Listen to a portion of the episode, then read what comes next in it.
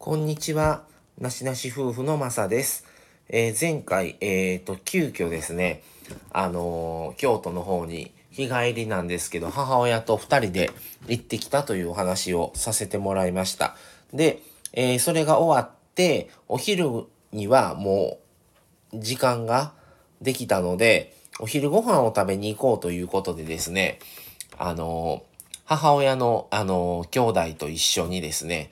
あの、行ってきたんですが、えーそれが、どこに行ってきたかというと、京都山科にあります無印です。で、ここは関西で比較的新しい無印なんですね。で、えー3フロアあってですね、あの、すごくずっと行きたいと思ってて、本当はマミさんとね、一緒に行けたらよかったんですけど、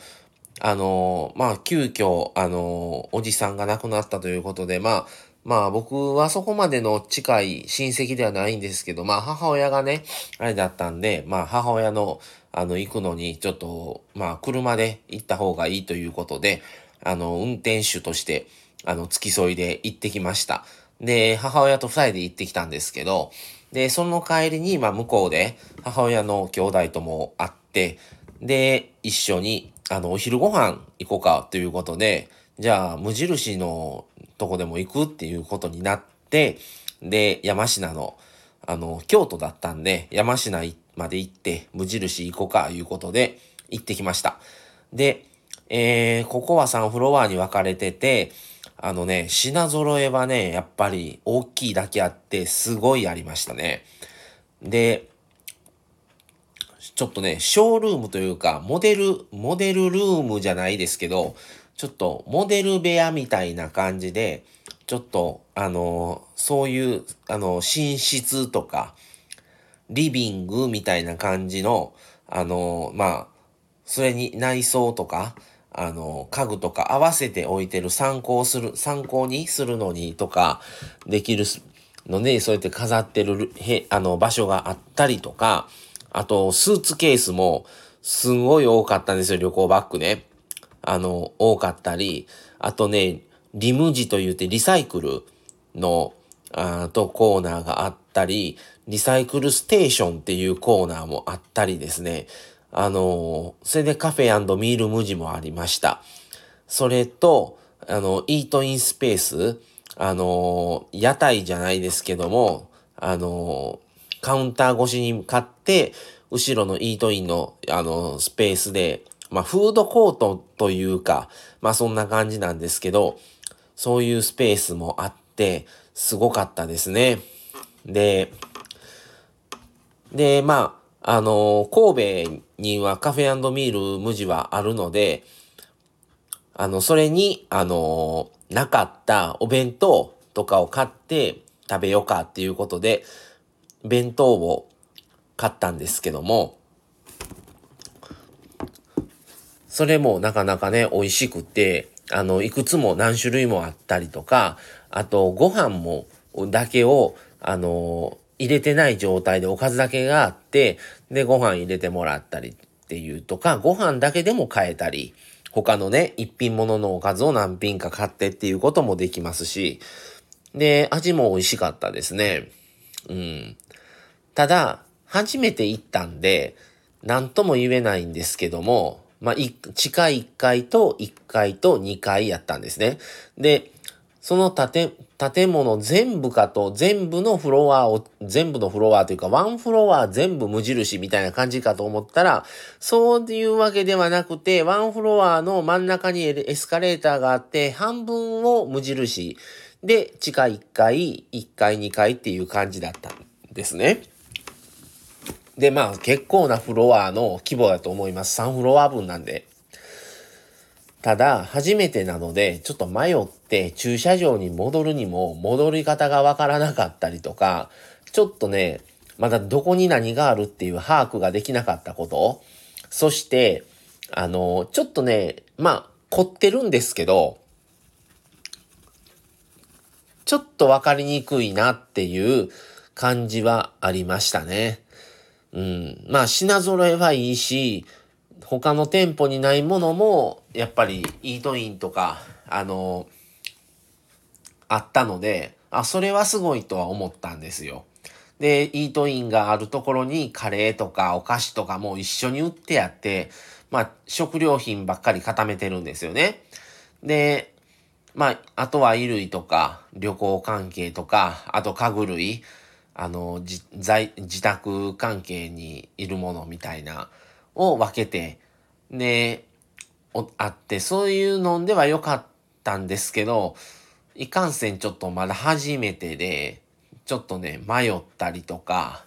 して、あれが全部ワンフロアで繋がってたらすごいのになと思って、で、まだ2フロアやったらいいんですけど、3フロアの行ったり来たりは、ちょっと面倒だなと思いましたね。あれが、せめて2フロアやったら、まだ1個なんでいいんですけど、3フロアってなかなかちょっと行き来しにくいなとは思いました。はい。まあでもいろいろ品揃えがあったし、お弁当美味しかったですし、あの、パンも売ってましたし、パンコーナーがあってね。うん、っていうので、結構、あのー、まあ、広いし、豊富だなとは思いました。はい。まあ、ただ、あのー、いろんな店舗行ってきました、今まで。これで山科行きました。